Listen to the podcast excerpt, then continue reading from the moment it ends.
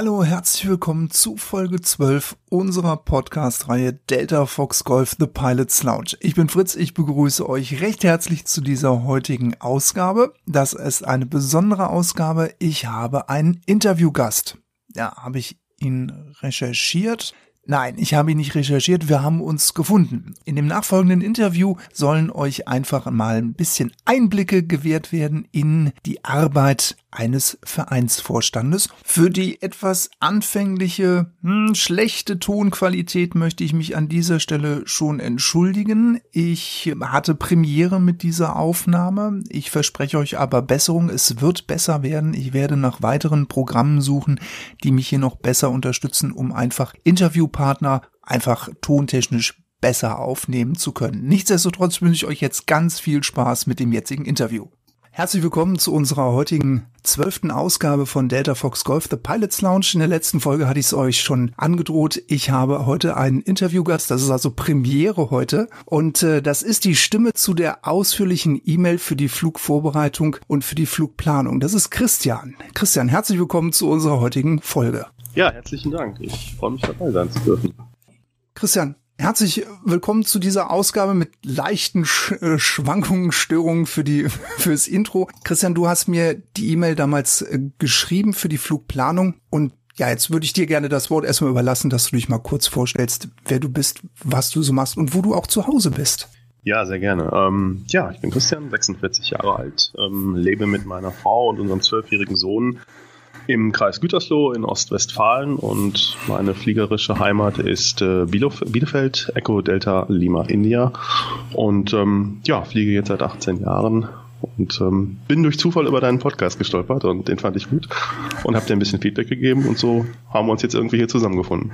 Ja, das hm, fand ich total großartig, dass du dir die Zeit genommen hast, mir wirklich eine sehr, sehr lange E-Mail zu schreiben. Ich habe mich dann auch gleich bei dir so schnell wie möglich zurückgemeldet. Christian, wie lange fliegst du denn jetzt eigentlich schon? Ich glaube, du hast mir damals geschrieben, du hast mit der UL-Fliegerei angefangen, ne? Das ging bei dir wirklich mal so mit M-Klasse los. Ja, genau. Ähm, ich fliege jetzt seit 2002 bin damals in Erlinghausen mit ähm, SPL, also UL Dreiachs angefangen, TL96 Star war das erste Flugzeug, was ich bewegen durfte. Und ähm, bin so ein bisschen dahin gekommen, weil ich damals so im Aufbauphase unserer Firma war und irgendwann mal nur noch Arbeit um mich hatte und irgendwie immer nur im IT-Keller saß und brauchte mal ein bisschen was anderes. Ablenkung. und ähm, ja, Fliegerei hat mich immer fasziniert und dann mal so ein bisschen rumgehört, was so geht, äh, auch bei uns in der Region und habe dann quasi in Erlinghausen die UL-Flugschule gefunden, habe da einfach mal angerufen und dann haben wir gesagt, ja, wir können ja mal einen Schnupperflug machen. Bin ich da nächsten Tag sofort hin und ja, danach war ich quasi infiziert, wie wir alle irgendwann mal. und habe gesagt, okay, das ist geil, das möchtest du machen, ähm, möchtest du irgendwie immer machen, selber machen. Ähm, ja, bin dann quasi dann sofort zum Fliegerarzt und als ich das Medical hatte, saß ich dann im Grunde darauf die Woche schon im Unterricht und bin dann auch geflogen. Hab dann, wie gesagt, da meine UL-Ausbildung abgeschlossen damals. Und das Schöne an der Fliegerei ist ja, dass man immer in Steps ein bisschen weitermachen kann. Und hatte damals dann auch immer schon so ein bisschen Richtung PPL geschielt, auch dann quasi immer schon so ein bisschen auf vier Sitze. Und habe dann damals äh, den nächsten Step gemacht von ultraleicht auf PPLN. Das mhm. ging ja damals noch. Ja ähm, heute ja nicht mehr und habe dann quasi, hm, ich weiß gar nicht mehr, wie viele Stunden das damals waren, nicht so viele, auf Katana ähm, auch äh, in Erlinghausen dann im Grunde den PPLN gemacht. Mhm. Und bin dann auch ein bisschen geflogen noch dort, PPLN, Katana. Und wollte dann aber klassisch, wie gesagt, vier Sitze, Klassenberechtigung, zwei Tonnen und da der Schwerpunkt in Oerlinghausen nach wie vor auch heute noch im Wesentlichen auf Segelflug liegt, nicht nur, aber halt schon recht stark, wenn man jetzt mal so bei uns die beiden Plätze vergleicht, war Bielefeld immer so mehr der Motorflugplatz. Und dann bin ich halt dann 2005 nach Bielefeld gewechselt und ähm, ja, habe dann da meine Klassenberechtigung auf Cessna 172 zwei Tonnen gemacht hm. und bin von da an dort dann im Verein geflogen. Das ist so die Entwicklung gewesen. Und das ja, lief, wie gesagt, eine ganze Zeit so. Und dann lizenztechnisch ging es dann weiter. Letztes Jahr ähm, Nachtflugberechtigung. Und dann kam ich auf die Idee, mir ein Flugzeug zu kaufen, was dazu noch eine Novemberregistrierung hat. Und den, den Lappel, den ich dann inzwischen noch hatte, ähm, der mir eigentlich auch bis dahin erstmal rausgereicht hat. Ähm, den musste ich dann doch, wollte ich dann doch umschreiben auf ähm, PPL EASA FCL. Das habe ich dann gemacht mit dieser CVFR-Differentialschulung. Hm. Und ja, das ist jetzt so meine aktuelle Lizenz und ähm, befinde mich jetzt aktuell in der Validierung zur FAA US ähm, PPL. Ja. Du möchtest dich jetzt einfach dann jetzt auch mit dieser ähm, Umschreibung von der Lizenz auch ein bisschen äh, umorientieren, dass es Richtung Staatenfliegerei geht, weil es da einfacher vielleicht auch ist? Ja, also erstmal geht es natürlich darum, dass man mit einer europäischen ähm, PPL und einem November registrierten Flugzeug sich nur in Deutschland bewegen darf. Mhm. Das heißt, ähm, das ist natürlich erstmal so die größte Hürde, dass man auch über die Grenzen darf mit dem eigenen Flugzeug. Ja. Das sollte auch eigentlich schon alles abgeschlossen sein, aber dann kam so ein bisschen Corona dazwischen. Ähm, sprich, Validierungstermine in Europa gibt es ja auch nicht so ganz viele, die das machen. Ähm, da bin ich jetzt gerade dabei. Und also das Ziel ist auf der einen Seite natürlich das eigene Flugzeug ähm, über, über Grenzen hinweg zu bewegen, aber sicherlich auch das Fliegen in den Staaten, weil ich zu Nicht-Corona-Zeiten auch beruflich relativ häufig drüben bin. Ja, vielleicht hm, hier an der Stelle mal ein kurzer, ähm, so ein kleiner Reingrätscher für unsere Zuhörer, die jetzt vielleicht mit ähm, Umregistrierung nicht so vertraut sind. Kann man bei der AOPA machen. Mhm, und da gibt's ja. ja dann ähm, diesen ich glaube, der kommt aus England, ne? Der kommt dann immer aus England. Ja, genau. Und der kommt dann immer nach Egelsbach und da kann man sich dann die Lizenzen also eigentlich nur validieren lassen, ne? Genau, man muss sich vorher bei der FAA registrieren im Grunde, muss für eine, für eine Medical-Anerkennung sorgen. Das geht inzwischen wieder über das Luftfahrtbundesamt direkt. Und dann macht man im Grunde den Egelsbach-Termin dort und ähm, kriegt dann quasi das Paperwork und hat dann diesen formellen Prozess eigentlich abgeschlossen. Ja. Genau. Also du bist eigentlich so ein, so ein Multilizenzinhaber, ne? Du hast eine UL, du hast eine, du hast eine Lappel. Ja. äh, jetzt hast du die Night äh, VFR gemacht. Ähm, eigentlich die Voraussetzung auch für den Instrumentenflug. Schielst du da auch gerade so ein bisschen hin vielleicht zum, zum Instrumentenflug? Ja, natürlich jetzt so ein bisschen auch, sag ich mal, durch das eigene Flugzeug ähm, ist das schon nochmal wieder ein bisschen mehr in den Fokus gekommen einfach, ähm, weil man dann am Ende doch noch ein bisschen flexibler dann ist.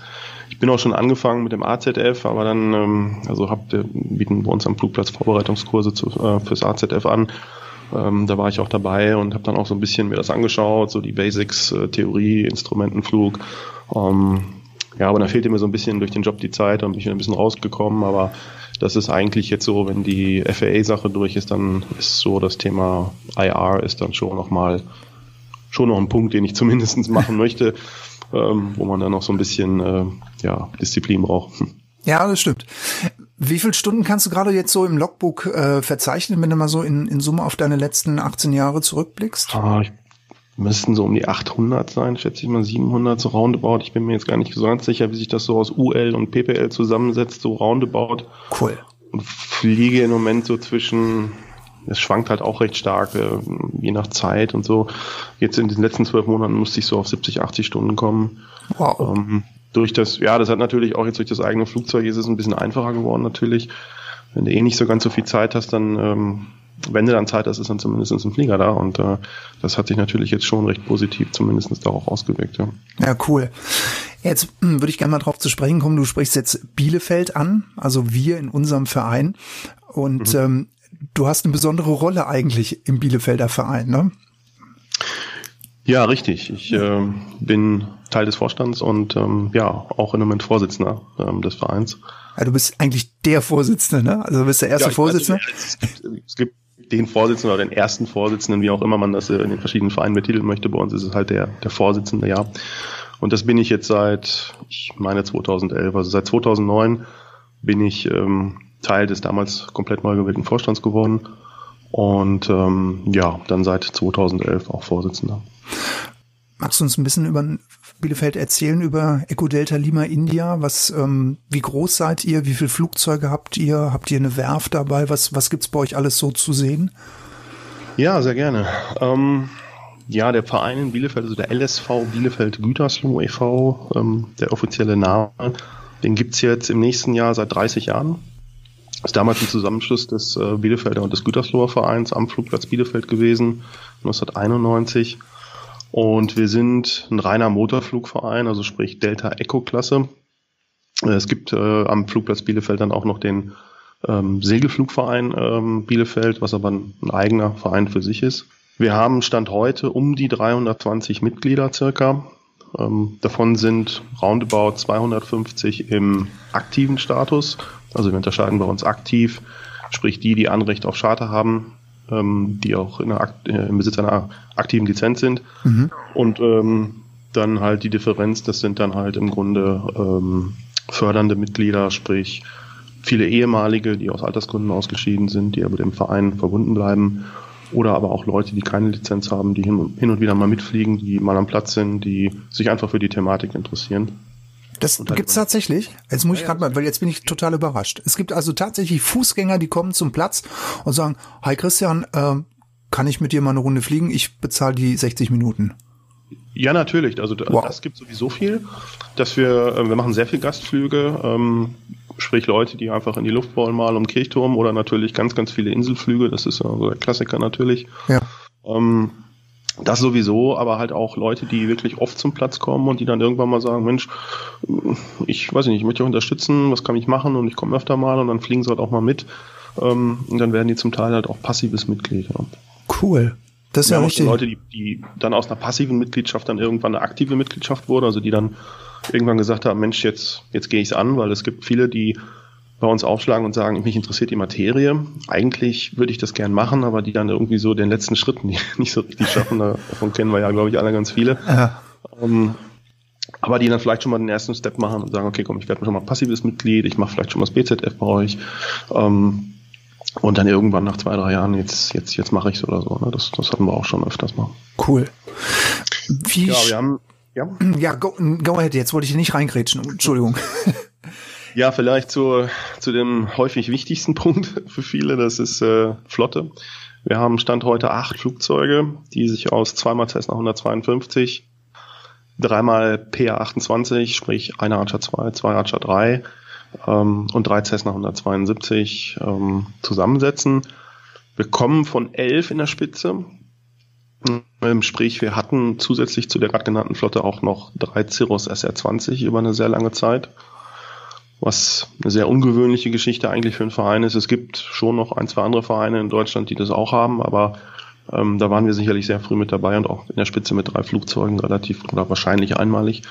Und ähm, davon haben wir uns aber jetzt gerade vor ein paar Wochen habe ich die letzte verkauft, weil ähm, nach knapp zehn Jahren Erfahrung mit, mit Cirrus SR20 im Verein einfach wir irgendwann so ein bisschen die Reißleine ziehen mussten, weil die Kosten uns einfach weggelaufen sind. Das, ähm, das war einfach doch ein großes Problem. Sprich, TBO, 2000 Stunden Continental Motor haben wir fast nie geschafft. Ähm, viele Standzeiten, weil teilweise Ersatzteile nicht verfügbar waren. Elektronikausfall im größeren Stil. Ähm, und da muss man sich irgendwann als Verein fragen, wie lange will man das noch noch mitmachen. Mhm, ja. Und ähm, dann fiel halt irgendwann mal so eine Grundsatzentscheidung, dass wir gesagt haben, okay, wir bauen um und ähm, verabschieden uns von Cirrus. Was halt auf der einen Seite sehr schade war, weil das einfach ein ganz, ganz tolles Flugzeug ist, was ich auch sehr gerne viel auch selbst geflogen habe. Aber man muss natürlich als Vorstand dann irgendwann auch sagen, okay, man muss für, für das Gros der Mitglieder einen größten gemeinsamen Nenner finden und ähm, das war dann irgendwann einfach auch nicht mehr gegeben und es war halt auch von den Kosten nicht mehr darstellbar. Das Flugzeug hätte kostendeckend irgendwo Richtung 300 Euro gehen müssen die Stunde. Und da wird die Luft dann auch dünner, ne? also so was die Mitglieder ja. angeht. Ja, ansonsten, wir machen mit der Flotte ungefähr so 2800 Stunden im Jahr. Wow. In Summe circa. Tendenz steigend wieder letzte Zeit, auch durch eine verstärkte Schulausbildung. Schule, Stichwort. Wir haben eine angeschlossene ATO, also eine Flugschule, die äh, roundabout 20 bis 30 aktive gemeldete Flugschüler im Moment haben. Das ist viel. Das ist viel. Ja, das ist viel. Wir wow. haben auch gerade dieses Jahr war ein sehr erfolgreiches Jahr für uns. Ähm, nur einige fertig gekriegt, äh, neue Scheininhaber. Und das Ganze machen wir mit einer Truppe im Moment von, ich meine, neun Fluglehrern auf Freelancer-Basis. Und ähm, ja, das ist natürlich ein ganz wichtiger Faktor bei uns, also sprich die, die Flugschule, weil letzten Endes die natürlich für den Nachwuchs sorgt. Ähm, also sprich, dass vorne genug Leute reinlaufen, weil hinten natürlich durch die unterschiedlichsten Gründe auch immer wieder Leute rausfallen. Alter, Zeit, Umorientierung, Krankheit und ähm, deswegen ist natürlich die Flugschule für für die, den Weiterbestand des Vereins und auch der Infrastruktur ähm, für den Verein, aber auch natürlich den Flugplatz Bielefeld am Ende ein ganz, ganz wichtiger Aspekt dabei. Bleiben die denn alle bei euch, die Flugschüler, die ihr bis jetzt ausgebildet habt? Wahrscheinlich, ne? Also viele, oder? Ja, die meisten schon. Ja, ja, doch, die meisten schon. Es gibt natürlich auch, ähm, wir, wir bilden ganz unterschiedliche ähm, Personalien aus, sag ich mal. Wir haben ähm, teilweise Schüler, die kommen, die einen ganz klaren äh, Berufswunsch Richtung ähm, Commercial ähm, Berufspilot haben die bei uns quasi den ersten Step machen und dann weitergehen. Ich kenne diverse Leute, die heute in den USA Business fliegen und so solche Sachen ähm, oder die am Ende auch äh, bei der Lufthansa gelandet sind oder solche Geschichten. Also das haben wir auch. Aber natürlich den ganz klassischen Privatbereich, ähm, wo Leute sich ihren, ihren Lebenstraum erfüllen, äh, quer durchs, durchs Alter, sag ich mal, von ganz jung bis bis ähm, ja, ich hab, bin jetzt im Ruhestand und mach's jetzt endlich. Ähm, die meisten bleiben schon, ja, das, das kann man schon so sagen. Das ist gut. Also die, das, äh, das Weiterleben dann des, des Luftfahrtvereins Bielefeld ist dann gesichert durch die Flugschüler, die hinten durch die Tür rausgehen. Genau, also cool. der Mitgliedertrend ist jetzt auch über die Jahre stabil beziehungsweise wachsend. Ähm, das sieht man dann ja immer schon zur Jahreshauptversammlung, die Statistiken.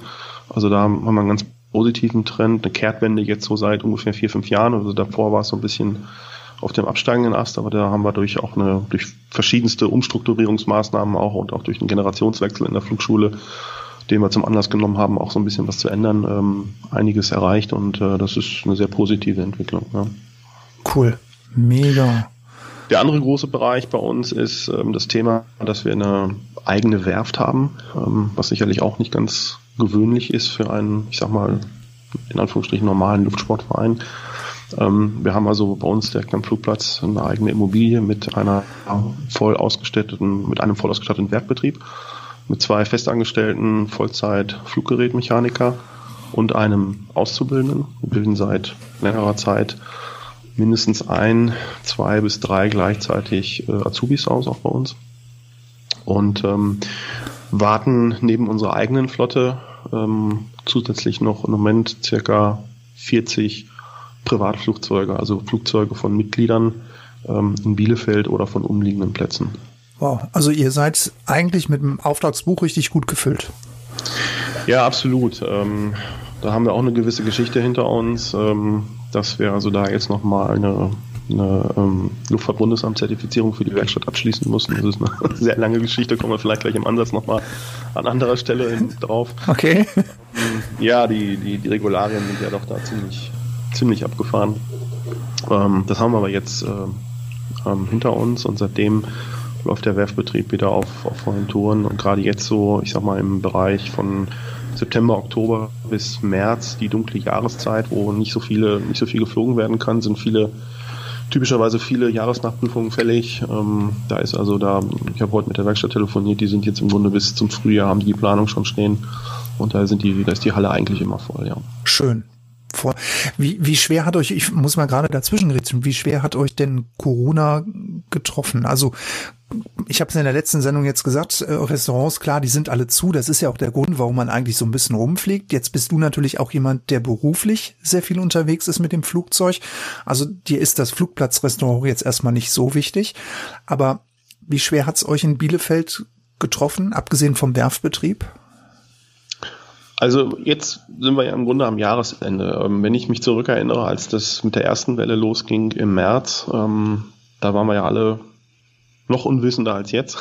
Stimmt. Das, ja. das, gilt auch für die, für die Fliegerei und natürlich dann auch für die Vereinsproblematik. Äh, und wenn ich, ich sag mal, natürlich auch so eine Vereinsdimension da sehe, wie, wie das, was ich eben beschrieben habe, mit Mitarbeitern, ähm, mit so einer Flotte, und letzten Endes natürlich auch mit, mit Geld, was da überall mit drin steckt.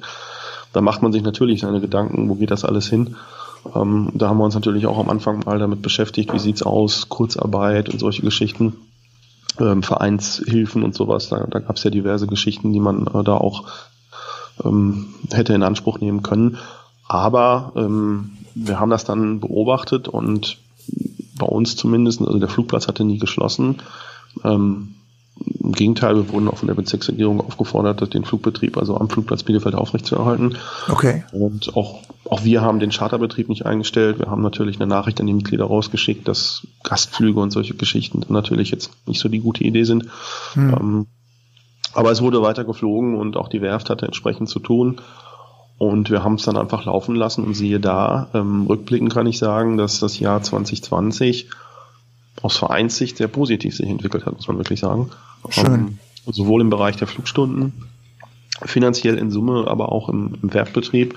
Werftbet äh, Werftbetrieb natürlich vor allem durch die, durch die veränderte Situation, jetzt durch die Zertifizierung.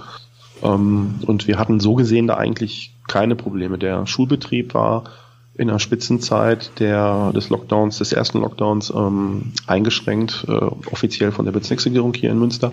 Mhm. Aber das war, ich weiß gar nicht, wie lange es war, das waren ein paar Wochen. Okay. dann, dann ging es eigentlich ganz normal weiter, beziehungsweise auf hohem Niveau weiter. Und auch heute ist es so, dass wir fliegen ganz normal, sowohl am Platz ist, ist der Flugbetrieb normal. Ähm, klar, die Gastro ist zu, das ist, was sehr schade ist.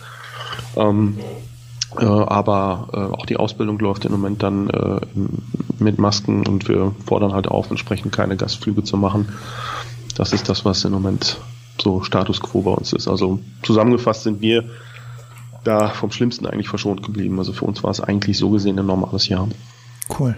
Also das ist schön zu hören, weil gibt auch andere Vereine, die hat es natürlich auch bös gebeutelt. Ich habe es letztes Mal so mit dem Zitat angesprochen, man hat den finanziell mit dem Vierkantholz ins Genick geschlagen, habe ich, glaube ich, gesagt. Ja, da gab es ja auch viele, viele Unterschiede. Ne? Da gab es ja auch viele Diskussionen in den, in den Foren, in, in den äh, üblichen Foren, sag ich mal, ist ist es, äh, ich sag mal, moralisch ver, äh, vertretbar zu fliegen, wenn, wenn alle anderen zu Hause bleiben. So war ja so viel so eine, so eine sehr ja provokante These, sag ich mal. Und da gab es ja auch zwei Lager, sag ich mal, irgendwo. Ja. Ähm, äh, ich habe das auch alles gelesen oder, oder irgendwann nicht mehr gelesen. Und es waren ja auch einige Plätze wirklich geschlossen oder nur noch PPR anfliegbar, äh, nutzbar. Und ähm, das macht natürlich dann viel aus, wenn man an so einem Platz ist. Und ich kann mich auch zum Beispiel mit einer Diskussion mit dem Aero Club erinnern, der dann auch irgendwelche Brandbriefe verschickt hat, äh, die zum Beispiel bei uns überhaupt nicht auf, auf Gegenliebe stießen ähm, wo dann quasi Flugplätze als Sportplätze quasi def definiert worden sind, mhm. ähm, die man dann äh, doch bitte auch zu schließen hätte. Ähm, das hat dann auch nochmal für, für Diskussionen gesorgt. Und ähm, ja, also bei uns war wie gesagt eigentlich immer offen und dadurch konnten wir natürlich auch fliegen und es wurde geflogen, aber das war sicherlich nicht äh, überall so. Du hast jetzt gerade so das schöne Thema angesprochen, ähm, Briefe von äh, Bezirksregierungen, kommen wir doch mal zu dieser großen Institution LBA zu sprechen. LBA hat euch, glaube ich, auch bös geärgert. Äh, ich weiß es aus dem Vorgespräch mit den, unter anderem mit den Flugzeugen, die du jetzt gerade verkauft hast, mit den Cirrus. Mhm. Und äh, LBA ist, glaube ich, auch hier in Deutschland, ähm, neben der ZUP ist das, glaube ich, ein Hasswort bei uns Privatpiloten. Ja, es ist, äh, naja, nicht. Ist, man kann nicht ohne, ne? So und aber ähm, ja, also klar, jeder hat, wer, wer ein bisschen länger vielleicht in, in dieser Branche oder in, in dieser Szene unterwegs ist, der, der hat sicherlich die eine oder andere Erfahrung vielleicht irgendwo gemacht. Wenn man für, für acht Flugzeuge oder elf Flugzeuge in der Spitze Halter ist ähm, und Flugzeuge verkauft und importiert und registriert, dann hat man vielleicht auch ein bisschen mehr mit denen zu tun. Wenn man einen Werftbetrieb hat, hat man noch ein bisschen mehr mit denen zu tun und ähm, da erlebt man natürlich schon so das eine oder andere. Und klar, wir hatten da auch so ein Thema. Ein Flugzeug ist gegroundet worden, eine der Zirren über, ich glaube, zwei oder drei Jahre rückblickend. Ähm, und auch die, die Rezertifizierung der Werkstatt war im Grunde auch eine, ein Ergebnis ähm, einer Begegnung mit dem Luftfahrtbundesamt. Und ja, na gut, das ist eine Behörde, man muss sich dem stellen. Ähm, da fließt am Ende sehr, sehr viel Zeit rein und, ähm, und es kostet auch Geld natürlich. Das ist natürlich gerade aus, aus Vereinssicht am Ende ein sehr wichtiger Aspekt. Also wenn, musst du dir vorstellen, wenn du ein Flugzeug stehen hast, was irgendwo 130, 140.000 Euro Wert hat, was seine Stunden normalerweise bringt im, im Jahr ähm, und das drei Jahre steht. Ne? Also das, das ist natürlich schon ein Hammer und äh, ja. ja, da, da ist, wie gesagt, auch viel Zeit reingeflossen, das Flugzeug am Ende äh, in den USA wieder zuzulassen. Oh Gott, oh Gott, oh Gott. Ja, LWA, sie können manchmal so böse sein, ne? Ja, ja. Sie können so böse sein. Wenn sie nicht wollen, dann wollen sie nicht, ne? Ja, da spielen natürlich auch viele Dinge mit rein. Wir kennen ja auch diese ganzen rechtlichen Geschichten, wenn es ähm, europäische Vorgaben gibt, die, die dann manchmal sogar ja recht positiv sind, die dann auch auf deutscher Ebene vom Luftfahrtbundesamt wieder individuell ausgelegt werden. Das sind so Sachen, da würde ich mir für die Zukunft auch ein bisschen, bisschen mehr europäische Harmonisierung wünschen. Stichwort EASA, ne? ja, genau. dann halt ja. wirklich europäisch ne? und eben nicht keine deutschen, deutschen Alleingänge oder, oder Auslegungssachen, sag ich mal. Ne? Also gibt es ja so diverse Geschichten. Ja, ich hatte es, glaube ich, in äh, Folge 7 oder so hatte ich es ja mal angesprochen, diesen Erhalt PPL mit UL ist natürlich, wäre interessant, ne? Wäre schön. Genau. Weil du bist ja selber so ein UL-Flieger. Fliegst du eigentlich noch aktiv UL oder nicht mehr? Nee, der Schein, ich weiß gar nicht, wie das ist, der, der ruht eigentlich seitdem ich PPL fliege. Ich bin dann irgendwann nicht mehr wirklich UL geflogen, weil ich fühlte mich dann mit PPL eigentlich sehr wohl. Lag auch so ein bisschen daran, dass die UL-Qualität, die ich damals zur Verfügung hatte, bisschen, ja, ich sag mal, ein paar Mängel aufwies, also so von technischer Seite aus. Und äh, dann wurde das Flugzeug nach Melle verlegt, dann musste ich, musste ich recht lange fahren. Okay. Und ähm, ja, dann war ich halt irgendwann auch in Bielefeld und dann war der Drops eh so weit gelutscht. Und ähm, ich fühle mich auch heute, ähm, ich sag mal, im PPL-Umfeld sehr, sehr wohl. Ich kenne auch ULer bei uns am Platz äh, und es ist alles gut. Ich, ich halte auch nichts von diesen Grabenkämpfen da. ähm, aber ich habe, wie gesagt, für mich hat sich das einfach irgendwann in Richtung PPL entwickelt, ja. Okay. Wie stark füllt dich eigentlich diese, ähm, diese Rolle als erster Vorsitzender in Bielefeld aus? Also ich meine, 300 Mitglieder, ähm, eigener Werfbetrieb, der bis äh, nächstes Jahr ausgebucht ist. Ähm, ich glaube, das kann man jetzt nicht mit einem Verein ähm, vergleichen, der jetzt 100 Mitglieder hat und der den Flieger wegbringt. Ähm, wie viel Zeit mhm. musst du, du bist selbstständig noch nebenbei, muss man sagen, du hast zwei Jobs, ne? ähm, wie, wie kriegst du das auf die Reihe? Wie, wie schafft man das?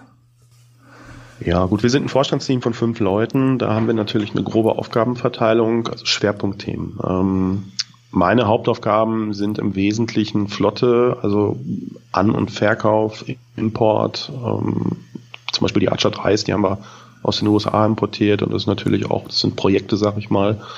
Ähm, die Koordination zwischen den Bereichen im Verein und auch mit Behörden Flugschule, so generell strukturelle, prozesstechnische Dinge einfach. Okay. Viele Gespräche führen. Ähm, ich habe ja gesagt, wir haben auch Personal, da muss man sich letzten Endes natürlich auch ganz normal wie in einer normalen Firma auch mit Personal natürlich ähm, beschäftigen und, und auseinandersetzen, beziehungsweise sich kümmern und machen und tun. Mhm.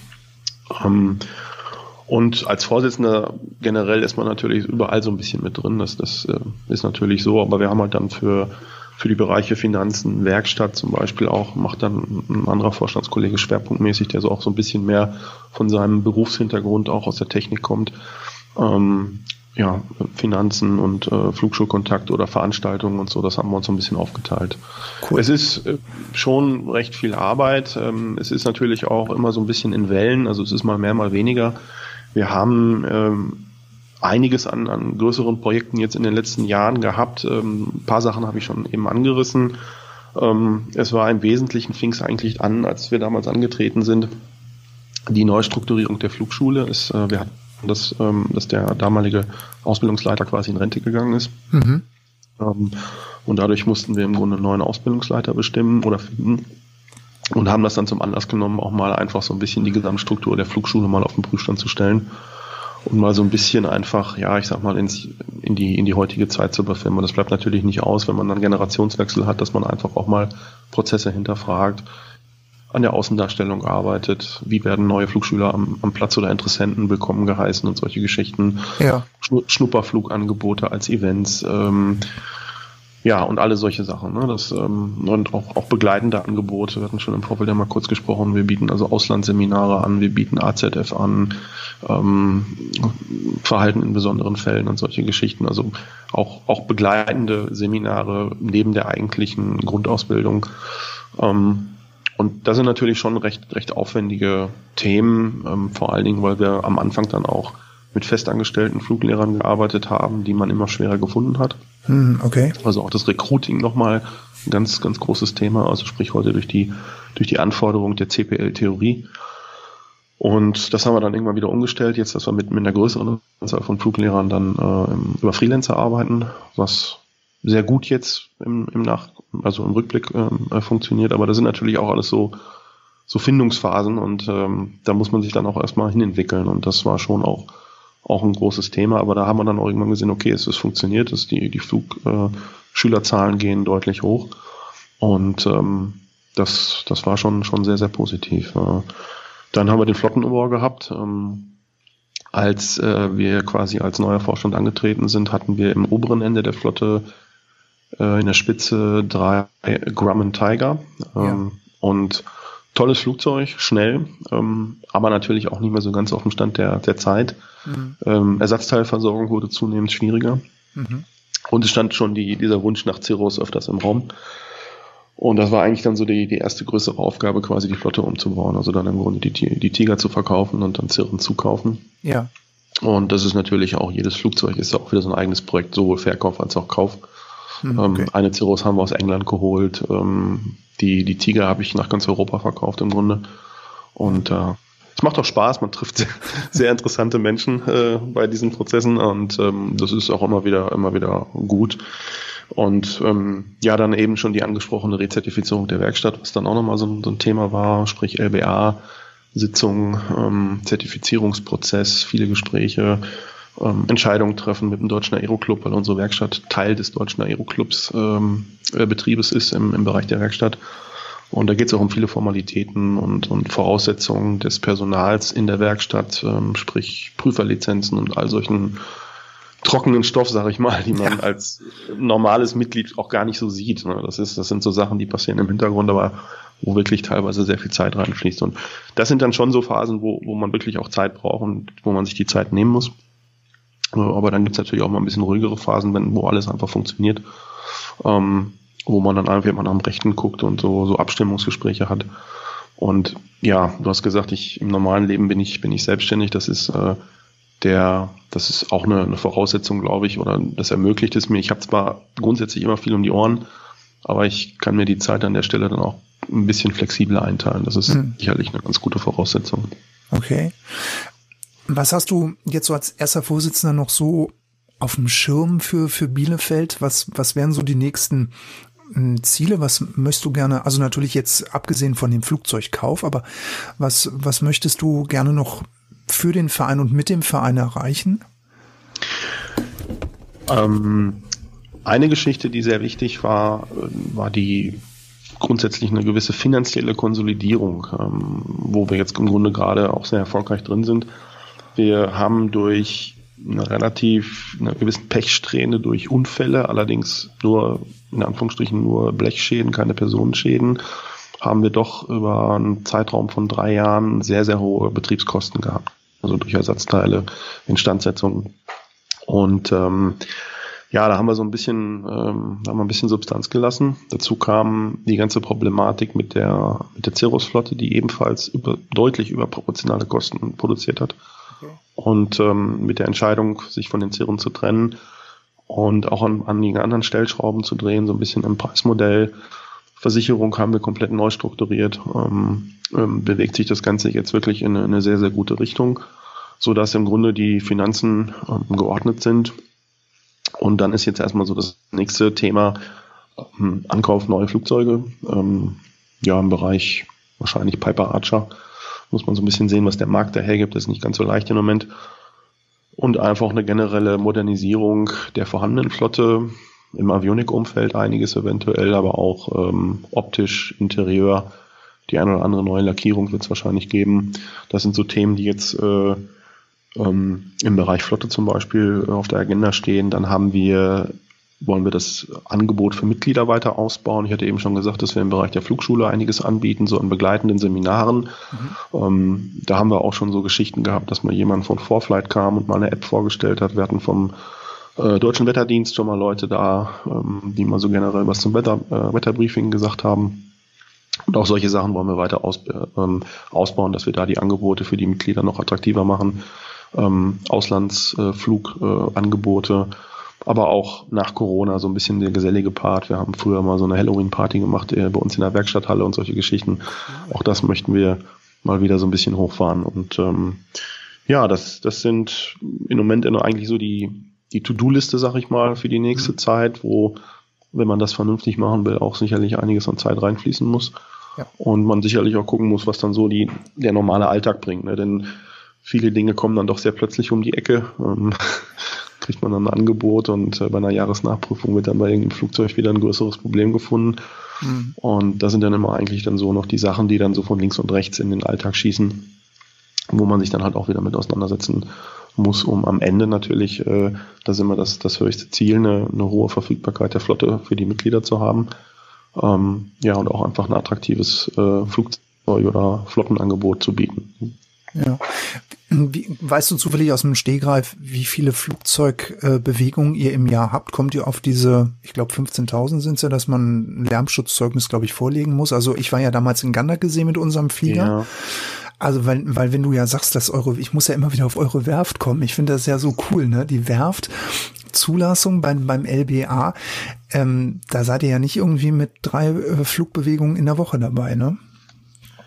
Nee, nee, das ist schon deutlich mehr. Ich habe die Zahl jetzt leider nicht parat gerade. Ähm, aber das, das ist schon, also alleine auch durch den, durch den Ausbildungsbetrieb, den wir ja auch zum großen Teil auch direkt in Bielefeld machen, mhm. ähm, ist das natürlich schon einiges. Wir haben natürlich auch ein paar Auflagen am Platz, ähm, Lärmschutz und Anliegervereinbarungen und Vereinbarungen mit der Stadt Bielefeld, ähm, was dann den, ja, zum Beispiel den Ausbildungsbetrieb manchmal ein bisschen einschränkt, da müssen wir woanders hin. Aber das ist schon ein bisschen was, ja. Ich habe ich kann die, ich hab die Zahl jetzt gerade nicht im Kopf. Ja. Okay. Cool. Wahnsinn. Also was da, was da so bei euch los ist, ist ja echt klasse. Ähm, jetzt wollen wir nochmal auf dein Flugzeug kommen, weil ähm, ich hatte es ja mal gesagt, ich habe selber eins, habe die Zahlen vorgelegt. Was, was hast du denn für ein, für ein schönes Flugzeug? Ja, ich habe eine Cessna 177 Cardinal RG, Baujahr 1975 und ähm, das habe ich durch Zufall gefunden bei Planecheck letztes Jahr. Ähm, ich hatte gar nicht vor, mir ein Flugzeug zu kaufen. Das ist war immer so. nee, das war bei mir auch schon mal anders. Ich hatte schon mal so in der ganzen Zeit schon mal so Phasen, wo ich gesagt habe, komm Mensch, jetzt das wär's, könntest du mal gucken oder so. Aber zu dem Zeitpunkt äh, war das eigentlich gar nicht so auf meinem Schirm und dann war ich so ein bisschen für den Verein ein bisschen am rumgucken, mal wieder so routinemäßig. Und dann war ich dann irgendwann bei Cessna am Klicken und dann habe ich dieses Flugzeug da in äh, Belgien gesehen und dachte ich mir, wow, das, die steht aber gut im Saft und äh, ja, die war halt ähm, komplett zerlegt und grund, grundneu aufgebaut. Wenig Stunden auf Zelle und Motor, ganz gute Avionik. Ja, und dann, wie das dann so ist, ne? dann fährt man nach Hause ja. irgendwie und dann denkt man da so drüber nach. Und plötzlich steht man dann irgendwie in Belgien in diesem Hangar und äh, ja, und denkt irgendwie, ja, ist ja irgendwie noch besser als, als im Internet und ähm, ja, dann war es irgendwie drei Wochen später stand sie in Bielefeld. Ne? Und, äh, Wahnsinn. Sagen, dass das die ja, neben der Entscheidung überhaupt mit der Fliegerei anzufangen, sicherlich natürlich die, die beste bisher war, weil das eigene Flugzeug einem doch Möglichkeiten bietet, ähm, trotz der Kosten, sag ich mal, das, das ist halt mhm. so, aber ähm, am Ende ist die Freiheit schwer in Geld aufzuwiegen. Und gerade wenn du wenig Zeit hast, ist es natürlich nochmal ein Punkt mehr, dass du dann natürlich, wenn du Zeit hast, einfach dir zumindest um die Flugzeugvariante eben nicht mehr noch Gedanken machen musst. Ne? Hm, ja, das war eben bei mir auch damals der ausschlaggebende Punkt, dass ich halt gesagt habe, ich kann es nicht mehr und ich, ich schaff's nicht und ich möchte es auch ehrlich gesagt nicht diese Arbeitsstunden halt erbringen, weil es einfach zeitlich nicht darstellbar ist. Ich möchte halt fliegen gehen können, wenn es klappt und nicht, wenn die Lücke im Buchungssystem es eben hergibt. Ja. Das ist also eben auch so die Sache. Ja. Arbeitsstunden zum Beispiel ist leider noch ein Punkt, die haben wir ja bei uns nicht. Ähm, also bei uns der Verein ist eigentlich so ein bisschen, auch da an der Stelle vielleicht ein bisschen anders als viele andere. Also diese ganze Mitarbeit und Stunden, die man eventuell woanders auch machen muss, das haben, sowas haben wir gar nicht. Ähm, wir sind halt eigentlich so insgesamt von der Struktur des Vereins so ein bisschen zwischen einem wirklich klassischen, ehrenamtlichen, klassischen Luftsportverein und eigentlich einer, ähm, einer kommerziellen Flugschule und Verscharterung. Irgendwo dazwischen würde ich uns mal so einsortieren. Auch so ein bisschen von den Preisstrukturen. Ähm, das ist eigentlich so ein bisschen unsere Rolle so in, in Summe halt. Ne? Und, äh, und die Verfügbarkeit der Flugzeuge das ist natürlich immer das, das überhaupt das, das alles bestimmende Thema. Ähm, am Ende muss man versuchen, immer irgendeinen Tod zu sterben oder einen bestmöglichen Kompromiss zu fahren. Ja. Das versuchen wir.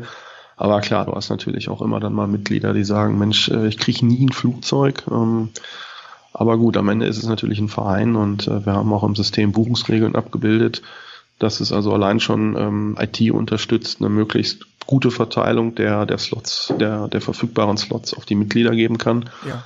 Ähm, ich glaube, das gelingt uns in, in, in, in, in den allermeisten Zeiten ganz gut, aber klar, du hast manchmal auch Zeiten, da fällt dir ein Flugzeug aus, da ist es, haben wir irgendwie Juni, äh, bestes Wetter, äh, KFOG äh, und na gut, ne, wenn, wenn dir dann am Freitag einfällt, du willst morgen auf die Insel, das ist dann halt in der Regel nicht möglich. Ne? Das, das ist dann aber einfach Verein. Ja, das, ist dann das Schwierige. Ja gut, das ist dann, wie du sagst, das ist dann eben Verein und dann vielleicht eben zusammenschließen, ne? Ja klar, das haben wir natürlich auch viele, viele ähm, Gemeinschaften, die sich finden, die dann ähm, gemeinsam fliegen, der eine hin, der andere zurück. Äh, Wir haben eine ganz bunte Truppe, die sich jeden Mittwoch immer trifft. Die sogenannten Mittwochsflieger sind, glaube ich, schon teilweise in Deutschland berühmt berüchtigt. Also das ist dann immer so dieses äh, 100 Euro Schnitzel oder wie es heißt oder, oder ja. 100 Euro Burger. Genau. Ähm, und da sind wir aber inzwischen eine ganz gute Truppe, sowohl äh, aus dem Verein, also Vereinsflugzeuge, aber halt auch dann ähm, Mitglieder aus dem Verein, die eigene Flugzeuge haben. Die treffen sich dann immer mittwochs nachmittags und dann wird spontan ein Flugziel genommen und ab geht's. Und das ist immer ganz witzig. Und da, ja, dann abends halt After Landing Bier und wenn die Kneipe nicht gerade zu hat im, Dakota, äh, im Dakota Inn bei uns am Platz und das ist immer sehr schön. Ja, ja. wenn Corona oder Carola nicht dazwischen funkt. Ne? Genau. Geil. Fliegen dann einfach, fliegen die dann über das ganze Jahr dann äh, rum? Also Sommer wie Winter? Ja, ja, ja, das ist, äh, also der Mittwoch steht und ähm, im Winter ist es dann häufig der, der Sonntag als Ersatz, weil wegen früh dunkel und so, ne, dann äh, ja. äh, treffen sie sich meistens schon Sonntagmittag. Mhm und dann geht's irgendwo hin. Ja, und das ist dann immer so, so kommen dann natürlich auch immer noch ein paar Stunden zusammen und man, man sieht sich mal und ist dann so die, die gesellige Komponente dabei. Ne? Das, das ist sehr geil. Die Mittwochsflieger. ja, Sehr genau. geil. Schön Gruß an dieser Stelle, wenn einer zuhört. ich hoffe, du hast die Werbetrommel ein bisschen gerührt, damit die alle Bescheid ja, wissen in, in, in, Bielefeld, dass der erste Vorsitzende, dass der Chef jetzt im Podcast war bei Delta Fox Golf, The Pilots Lounge. Ja, cool. Christian, vielen, vielen herzlichen Dank für diesen intensiven Einblick zu euch an den Platz. Ja, sehr gerne. Echo Delta Lima India. Genau, Eco Delta Lima India. Am genau. schönen Teutoburger Wald gelegen, immer wieder ein Ausflug wert und äh, wir haben auch App to Drive am Platz. Ähm, vielleicht auch noch eine ganz, ganz wichtige Info, was ja immer ganz gut ist, um mal auch so ein bisschen die Region zu erkunden. Also sprich bei uns mal landen, App to Drive und mal zum Hermannsdenkmal fahren oder so. Ja. das kann man gerne mal machen. Nee, also ist äh, immer jederzeit bekommen und äh, wir freuen uns ich werde dich demnächst besuchen. Und wenn es mit dem Auto ist, ist mir egal, dann komme ich mit dem Auto ganz ordinär. Bist du auch, bist du auch willkommen. komme ich auf jeden Fall rum. Und ähm, ja, bei mir steht ja auch die nächste JNP an oder bei uns dann mit unserer Piper in Aschaffenburg. Ja, Anfang Januar dran, ja. Ja, siehst du. Aber du hast es nicht so weit. Du ziehst sie aus der Halle raus, weißt du? Sie muss eine Halle nach rechts rücken, ja. Ja, siehst du, ich, ich muss von, von ähm, Berlin runterkommen, von Strausberg, einmal bis Aschaffenburg. Aber wenn sie dann, äh, wenn sie fertig ist, dann äh, komme ich rum. Weil ich habe jetzt nur noch diese eine Stunde dieses Jahr zu fliegen. Eine Stunde 21 habe ich noch auf der Uhr, die habe ich frei. Mhm. Und die werde ich auch nächsten Monat, werde ich die nach Rügen verblasen. Ich überziehe jetzt gnadenlos, ist mir egal. Ja, mach mal. Wird überzogen. Wow, cool. Christian, vielen, vielen herzlichen Dank für das Interview. Ich habe mich riesig gefreut, nicht, dass jetzt die ganzen Zuhörer jetzt immer gemeint haben, weil ich hier immer Monologe mache. Jetzt, es gibt tatsächlich Zuhörer, die den Podcast hören. ja, definitiv. Und ich habe dir das ja auch gesagt und das war ja auch der Grund, warum ich dir so ein bisschen die E-Mail äh, geschrieben hatte, direkt, als ich das durch, ich habe dir ja gesagt, ich habe das über die äh, Runway-App gefunden. Ähm, da postete das irgendwer und dann habe ich das auch gleich mir, so angehört und ich hatte das nämlich schon einfach mal gesagt, irgendwie fehlt sowas so ein bisschen in der Podcast- und oder Fliegerlandschaft. Ähm, und finde ich super. Also das äh, kann man sich so nebenbei, um, um im Thema zu bleiben, das ist äh, eigentlich immer ein ganz gutes Format und das taugt auch für die Fliegerei, glaube ich. Und da wünsche ich dir weiterhin viel Erfolg. Ja, vielen herzlichen Dank. Was, was würdest du dir noch so für Themen wünschen, wenn du jetzt gerade so als Außenstehender, da sind ja auch immer so Inputs immer ganz gut. Was würde dich jetzt persönlich noch interessieren, dass du sagst, darüber würde ich gerne mal eine Sendung haben? Also generell finde ich solche Sachen wie, ähm, also wenn ich jetzt Podcasts höre, finde ich eigentlich immer ganz gut, wenn auch mal mehrere Leute zu Wort kommen. So es gibt ja dieses Stichwort Lava-Podcast. Ja, genau. was ich aber eigentlich, was ich aber immer eigentlich so ganz gut finde, weil wenn, wenn das ganz gut gemacht ist und du auch interessante Leute da äh, mit am Tisch hast, da haben viele auch ganz gut was zu erzählen. Und äh, wenn du dann so, so ein gewisses Thema vorgibst ähm, und da verschiedene Sichtweisen ähm, zu, zu Wort kommen, das finde ich immer eigentlich ganz, ganz spannend. Und da haben wir ja in der Fliegerei etliche. Ne? Also ich sag mal, du kannst ja einen Podcast machen für Erfahrung von Flugzeughaltern mit, mit von A bis Z. Du kannst das Thema Ausland äh, nochmal richtig aufrollen. Mhm. Ähm, du hast ja schon mal das Thema Notfallsituation noch angesprochen. Ich glaube, da können auch O-Töne mal zu Wort kommen und mal so ein bisschen schildern. Sowas finde ich eigentlich immer ganz, ganz spannend, weil da kann man immer auch ähm, viel mitnehmen, finde ich. Ja, das ist gut, weil ähm, es sollen ja nicht immer nur diese, diese, wie ich sie ja immer nenne, Top of Descent, Top of Climb Fragen am Schluss kommen, die ich mir dann eben überlegt habe, dass das eventuell interessant sein könnte, sondern ja. eben auch, wie du gesagt hast, es gibt wahrscheinlich da draußen viele Pilotinnen und Piloten, die bestimmt schon mal so eine Notsituation erlebt haben mhm. und einfach mal aus ihrer Erfahrung dann heraus erzählen können. Ja. ja, oder wenn ich mir dieses ganze, jetzt wo ich ja auch gerade dabei bin, das Thema USA fliegen, ne, du hast es ja dann auch schon mal so in einem, hast es ja mal so ganz grob angesprochen, ähm, das ist ja auch schon wieder so eine ganze, äh, ganze Thematik für sich mit allen möglichen Dingen, die da irgendwo reinspielen. Ja. Ähm, fliegen vor Novemberflugzeugen in Deutschland. Ne? Also es gibt ja so viele Themen, die, wo so ganz viele Details dran hängen, wo, wo die man auch mal aufgreifen kann und wo man sich vielleicht mal auch ein einen Experten oder, oder wen auch immer mal einladen kann, der da mal ein bisschen was zu erzählen kann. Und sowas, ja. sowas finde ich immer sehr, sehr interessant, weil man da irgendwas immer mitnimmt. Ja, dann bleiben wir da dran. Dann werde ich mir das jetzt mal auf die Agenda schreiben fürs nächste Mal. Und dann machen wir hier gleich mal den Aufruf an alle Novemberhalter. Also einen habe ich jetzt direkt. Du kannst ja wahrscheinlich auch ein Lied davon singen. Als als ja, ja, ich bin ähm, ja noch recht frisch, aber ich, ich man äh, ist, du beschäftigst dich alleine schon beim Kauf von so einem Flugzeug mit der Thematik. Ähm, ja. Aber sie ist halt, sie ist am Ende schon recht, äh, wenn man da noch so gar nicht drin steckt. Ich war durch den Verein natürlich schon ein bisschen drin in der The Thematik, aber dann ähm, wenn du dann wirklich den, den Deckel hochnimmst und da mal drunter guckst, dann denkst du so, hui, ne, ist ja doch schon ja. einiges und ähm, hier umsonst gibt es ja auch ein, auch ein spannendes Buch. Ähm, ja, das sind so, so, so Sachen, wo, wo man, glaube ich, viel, viel auch Wissen vermitteln kann oder, oder zumindest mal so das ein oder andere, wo dann der, jemand sagt, für den das vielleicht gerade oder irgendwann mal akut wird, so, hey, da ist doch ein ganz guter Ansatz. Ne? Stimmt, da, da gibt es doch das Buch von dem, wie heißt der, Dr. Jürgen Schwan, ne? Ja, ich glaube ja, genau. Ja, dieses Fliegen in den USA. Richtig, genau. Das, äh, ich habe es, glaube ich, da hinten sogar im Schrank stehen. Wenn mich nicht alles täuscht. Kann mal gucken. Ja. Ist auf jeden Fall das Standardwerk dazu. Ja. Also irgendwo steht's. Ich sehe es jetzt gerade nicht. Ja. Aber ist jetzt auch, glaube ich, nicht schlimm. Aber kann man sich auch mal durchlesen. Ich finde es sehr, sehr, sehr komplex. Es ist viel drin. Ja. Auch nicht nur äh, gerade dieses Fliegen in den USA, also sprich einmal die Validation für die äh, PPL, was ja auch interessant ist, oder dann eben auch das Umschreiben, womit du dich, glaube ich, jetzt aber auch beschäftigst, ne? Weil bei dir geht's ja eigentlich mehr da, dazu, dass du sagst, also wenn dann schon so eine richtige PPL, FAA. Also jetzt schon erstmal die Validation. Ähm, ja. Einfach um, ich sag mal, das ist jetzt erstmal der bequemste und einfachste Weg, um überhaupt das, das Flugzeug äh, barrierefrei zu fliegen, ja. sag ich mal.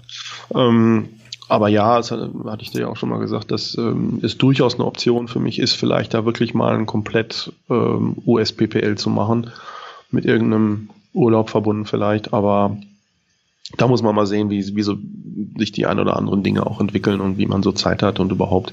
Ähm, Validation ist auf jeden Fall jetzt erstmal so die, die erste, das erste Ziel. Ja. Also jetzt habe ich es auch gefunden. Jetzt habe ich es, weil jetzt mal Fliegen in den USA sowie Umgang mit US-Lizenzen und US-Flugzeugen. Klaus-Jürgen Schwan. Jawohl. Ja.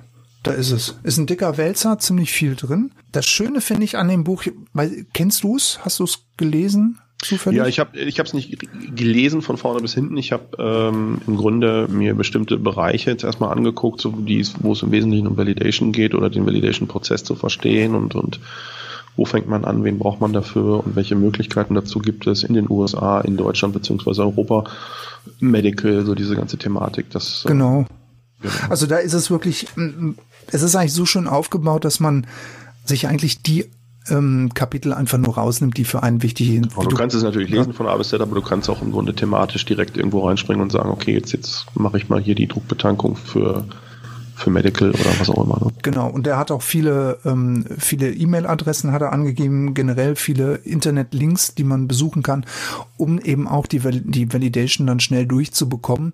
Und er gibt auch gleich die Zeitspannen auch an, ne? weil ähm, mhm. ewig kann man da ja auch nicht mit warten. Ja. Muss ja auch immer ein bisschen äh, mit, mit der Zeit arbeiten. Also das, wer sich das kaufen will, ich glaube 29 oder 39 Euro habe ich bezahlt oder 25. Ja.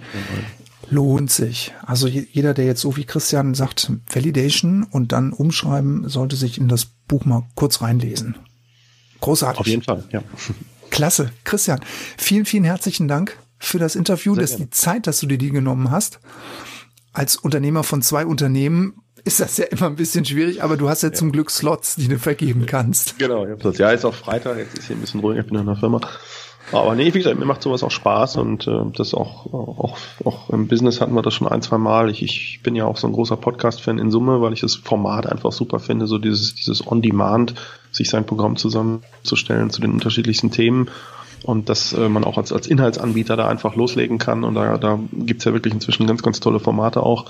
Und das ist einfach super. Und das, wie eben schon gesagt, dass ähm, es das jetzt halt auch für die Fliegerei gibt in Deutschland, ähm, finde ich, finde ich gut. Und ähm, da da unterstützt man gerne.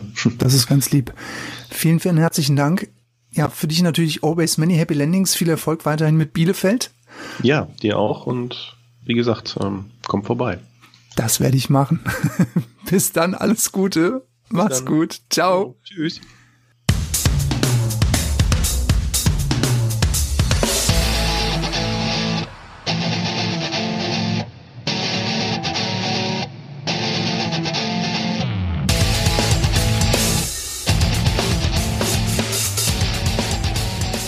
Top of Descent, Top of Kleinfrage für die nächste Folge. ZIP. Wie sicher bzw. wie unsicher macht sie uns Piloten?